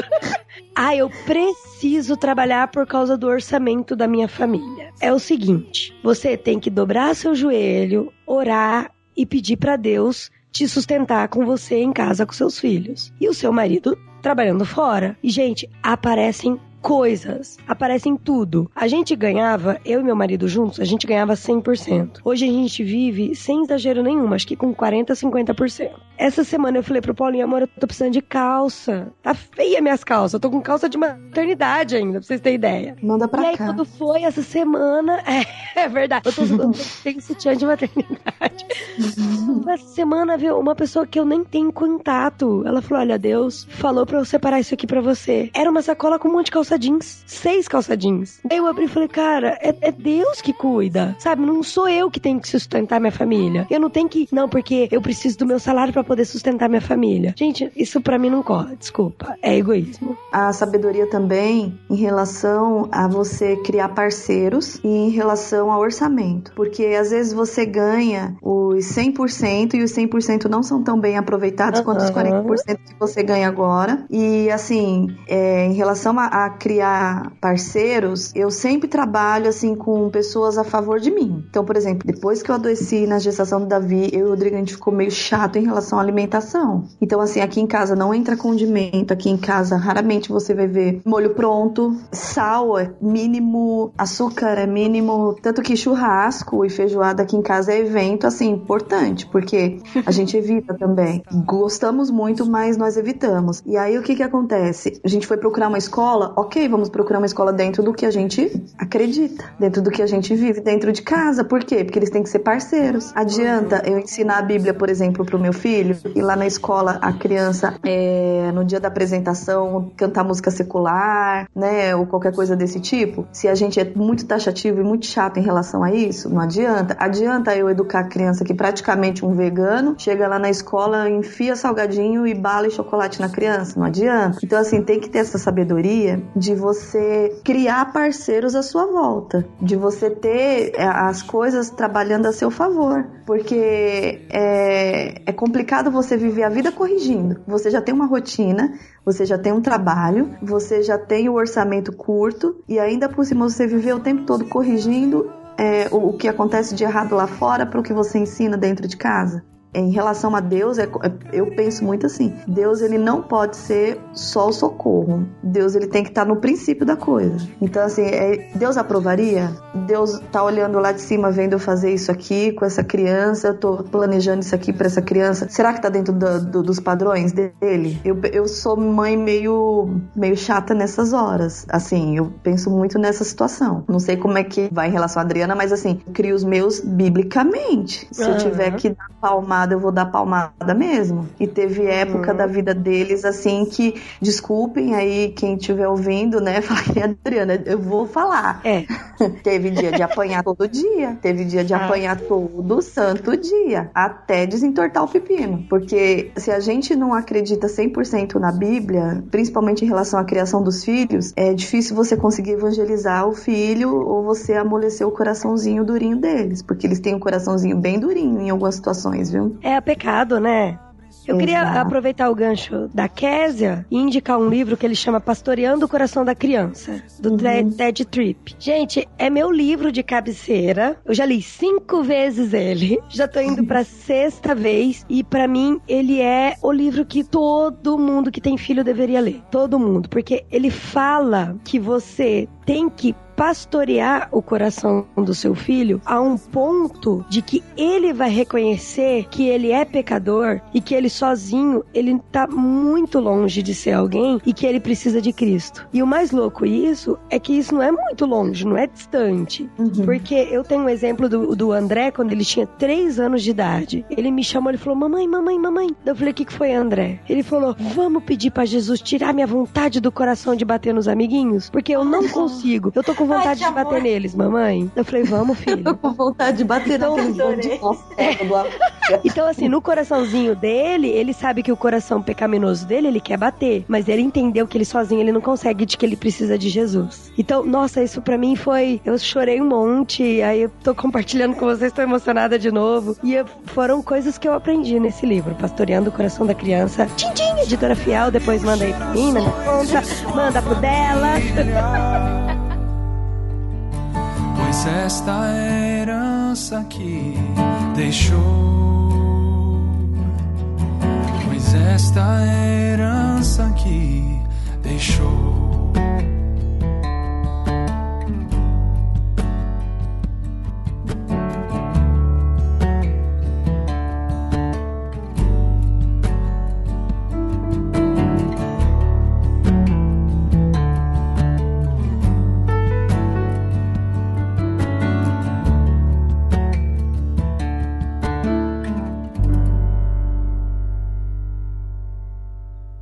Bom, gente, o papo foi muito bom, muito enriquecedor. Eu tenho certeza que, assim como eu me sinto meu coração mais transformado para a maternidade, outras pessoas que estão ouvindo, e não só mulheres, mas homens também, vão sentir o coração mais transformado para a recepção dos filhos. Eu acho que eu continuo a minha semana de choro, continuo aqui, mas até lá. Gente, pra que eu fiz depilação se eu arrepiei toda? Eu nem contei a conversão do Davi, hein? Se eu contar a conversão do Davi. Agora conta, agora, né? Tô curiosa.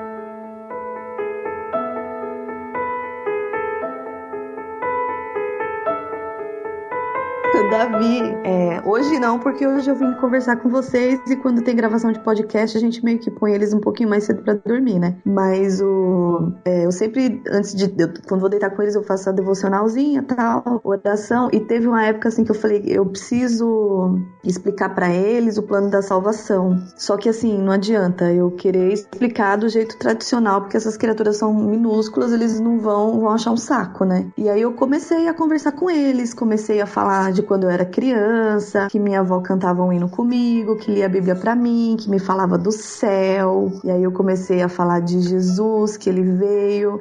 E aí Jesus, ele veio bebezinho que nem eles e tal, e fui explicando que Jesus chegou uma hora que ele teve que ir embora e que ele sofreu com muita dor e morreu. E o que que é morrer? Expliquei pra eles o que que era. Isso assim, uma noite eu explicava uma coisa, outra noite eu explicava outra, assim, meses, né? E aí fui, terminei, cheguei no fim, assim, de. é, e o céu é a nossa casa de verdade. Isso aqui não é nossa casa de verdade. A gente tá aqui só. é, nossa vida só começa a partir de quando a gente vai se encontrar com Deus na nossa casa. E aí eu, nossa, acabei o assunto, falei, nossa, consegui, né? Então vamos ver quantas vezes eu vou precisar contar isso pra eles e tal, até eles entenderem, né? E o Davi virou pra mim e falou assim: Manhã, é, eu preciso falar um negócio pra você antes da gente orar hoje. Eu falei, o que foi? Ele falou assim: então, é porque eu quero muito morar no céu. Aí eu falei assim: você quer morar no céu, Davi? Aí ele falou: ah, eu acho que a minha irmã ainda não quer, não, mas eu quero. E você quer, Gabi? Aí ela, o Davi quer, manhã, o Davi quer. Eles já tinham meio que conversado entre eles e ela ficou com vergonha de dizer que não queria. Eu falei, é, Davi, ele é. Eu falei, você, você, o que que você quer pra ir morar no céu? Aí ele virou e ele falou assim, quero Jesus. Eu quero Jesus. Eu quero ir morar no céu. Eu quero Jesus. Se aqui não é o lugar da gente, quando Jesus quiser me levar, eu quero ficar com ele no céu. Aí eu falei, você tá falando sério, meu filho? Tô. Eu falei, aí eu expliquei pra ele, sabe o que se chama isso? Ele falou assim, é querer Jesus dentro do meu coração. Eu falei assim, é também. Mas isso significa que você tá deixando Jesus entrar no seu coração e na sua vida. Ele, ele vai tomar conta da sua vida. Ele vai, ele vai tomar conta da minha vida de tudo, de tudo, de tudo, de tudo, porque eu quero morar com Jesus no céu. Aí eu falei, então vamos orar? Aí ele falou, vamos orar. Aí fiz aquela oração, né? Jesus entra na minha vida, não sei o que lá de conversão, e terminou ele. Ai, Nem acredito que agora eu vou morar no céu com Jesus. Ah, que fofo. muito fofo, muito. Gabriela até agora não toca muito no assunto comigo, não. Mas tenho fé que essa alma um dia. Mas a gente Vai tem se- que orar muito pelos nossos filhos, né? Vou orar por ela também, vou incluir na minha lista. Por favor. Seguindo esse É. caminho da dança, eu acho que ela precisa de um pouco mais de discipulado na vida dela. Queria pedir oração aí pelo Daniel e pelo André. Então vamos lá, vamos todo mundo orar. Orar pelas crianças é parte também dessa maternidade. Sim, com aí. certeza. Parte importante, instruir e oração também. Vamos orar pelas crianças das nossas queridas mamães que estão aqui hoje, então, hein, pessoal? E até acho que a gente não tem, né? Teve um período que eu não queria, não queria de jeito nenhum. Meu Deus, como é que eu vou criar? Como é que eu vou fazer não sei o quê? Ó, senhor, mas meu útero tá liberado. Eu não quero ter nada, não. Se o senhor quiser que eu tenha um filho, manda e, e- e me dá sabedoria pra criar. Então, assim, orar também pra quem ainda não existe, né? Se existe no plano de Deus, o tempo pra Deus é totalmente diferente do nosso. Então, pode ser que você não tenha agora, mas você pode ter filhos que não sejam saídos do seu útero, mas do seu coração. Então, assim, ora pra Deus te dar um espírito materno no melhor sentido da coisa. E, assim, que as meninas falaram hoje é de ouvir várias vezes e cair o queixo e pedir sempre pra Deus dar graça e a gente conseguir desenvolver isso na nossa vida, né? Porque a gente não tá criando filho pra gente, pra Deus. Eba, Sara, mamãe, Sara, mamãe.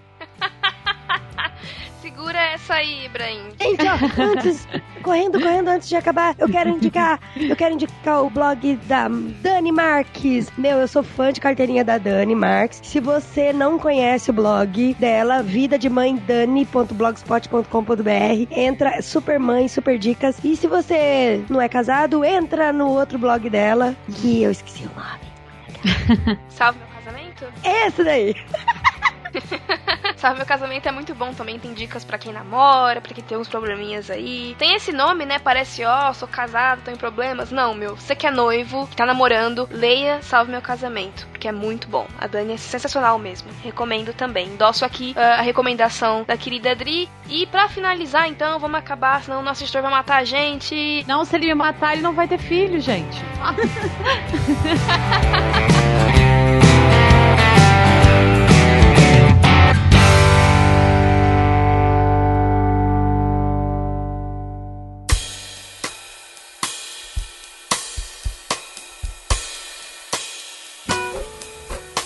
Eu acho que vocês têm o privilégio, é, Deus me ajude, por favor, porque eu, eu quero muito isso, sabe? Estar perto da família e dos filhos. Vocês têm o privilégio de poder trabalhar home office e de poder dizer, né, meus filhos primeiro. Se eu precisar abrir mão de alguma coisa, vai ser desse trabalho aqui, vai ser dessa situação, eu vou olhar pra eles primeiro. Que é uma coisa que muitas mães não conseguem vivenciar hoje, porque a gente no Brasil, pelo menos, tem pouquíssimos empregos, eu acho, que tem uma jornada de trabalho de menos de 8 horas, né? A maioria das mães vai ter que enfrentar uma jornada de trabalho de 8 horas, longe de casa, e isso deve ser muito difícil, mas como a gente não tem, graças a Deus, a gente tem aqui duas mães que conseguem estar perto dos filhos, como a gente não tem é, essa experiência aqui no programa, se você é uma mãe que tá ouvindo a gente e tem que trabalhar pra complementar com a renda de casa, e não como a Adri disse, né, pra poder comprar os vestidos a mais, porque aí eu também concordo com a Adri, a gente pode parecer um pouco chata, mas é bem isso, tem que ver o que é prioridade na sua vida, né? É, mas se você trabalha porque tem que trabalhar, é, como as coisas estão funcionando pra você e quer compartilhar com a gente nos comentários como você se sente com relação a isso, como você tomou essa decisão e como isso funciona pra você, sinta-se à vontade e depois até que sabe a gente comenta aqui no delas pra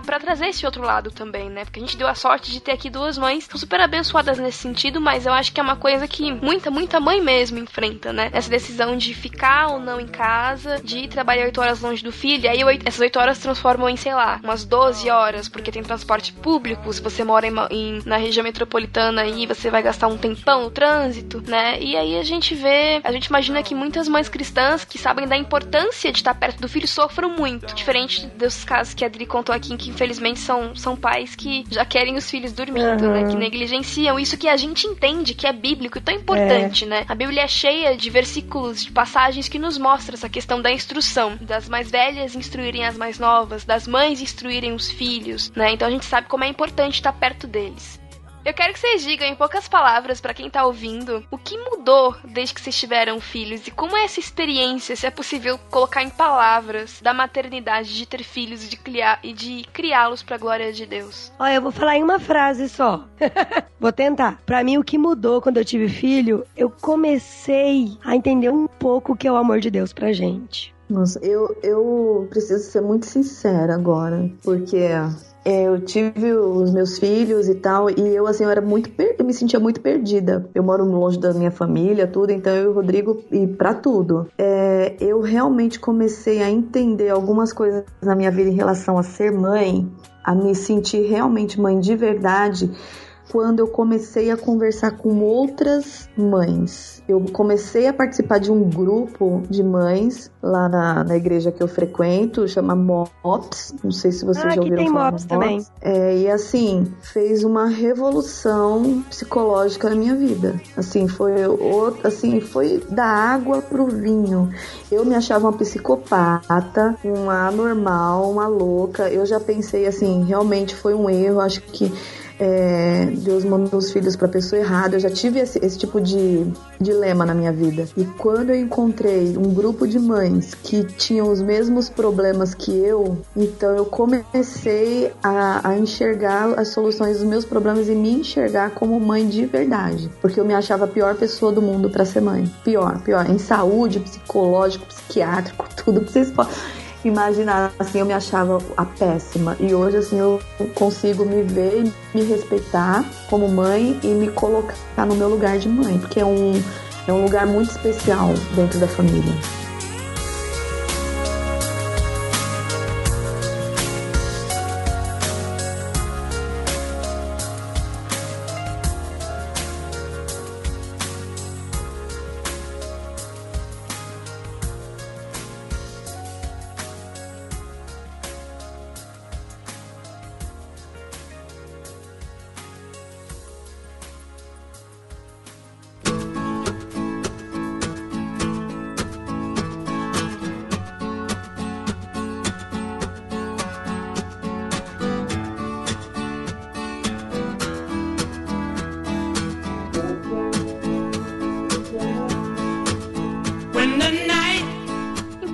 Pessoal. Você chegou até esse momento aqui, a gente quer agradecer todo mundo que ficou com a gente, que ouviu os maravilhosos conselhos da Adri da Késia. Meninas, muito, muito obrigado pela participação de vocês. Façam um jabazinho aí, é, de onde vocês vêm, onde o pessoal pode continuar ouvindo os pensamentos de vocês e conversando com vocês aqui na internet. Bom, gente, eu estou também no podcastirmãos.com. Para você que está nos ouvindo e não conhece, acesse lá www.irmãos.com/podcast, procure o nosso podcast. Temos a fanpage também do Irmãos Com. Tô no Facebook, Adriana Nascimento de Gaspari. E se quiser mandar um e-mail para mim, contato@irmãos.com ou dri@irmãos.com. Tudo irmãos.com.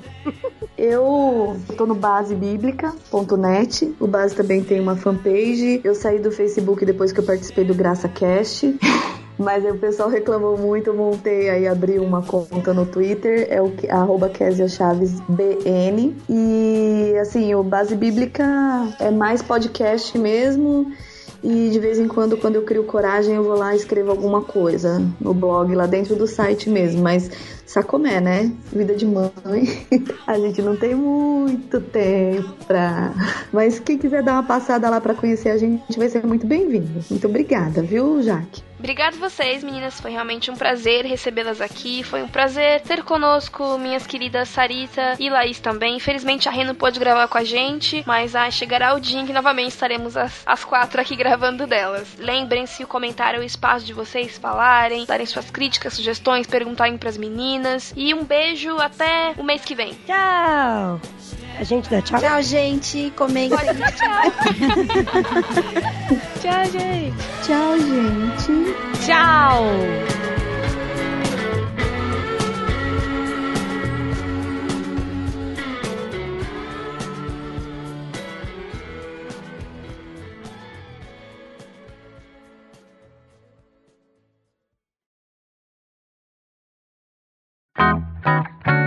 Então tá, então a gente vai falando. E é isso. E vamos começar então, pra Adri poder. Ah, não, ó, meninas, dela. mas fiquem tranquilas, viu? Eu já deixei Sério? Eles alimentadinhos de pijama.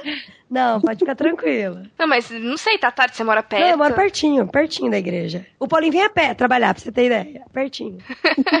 Que delícia, qualidade de vida, né? Eu, É, na cidade é. vizinha demora uma hora e meia. Delícia. Três condições. É a vida. Nossa. É, eu sou daqui. Eu, onde vocês moravam? Vocês moravam em São Bernardo, né? Em São Bernardo. Eu sou de Mauá, trabalho em Santo André. E é uma hora e meia. É longe, né? Pois é.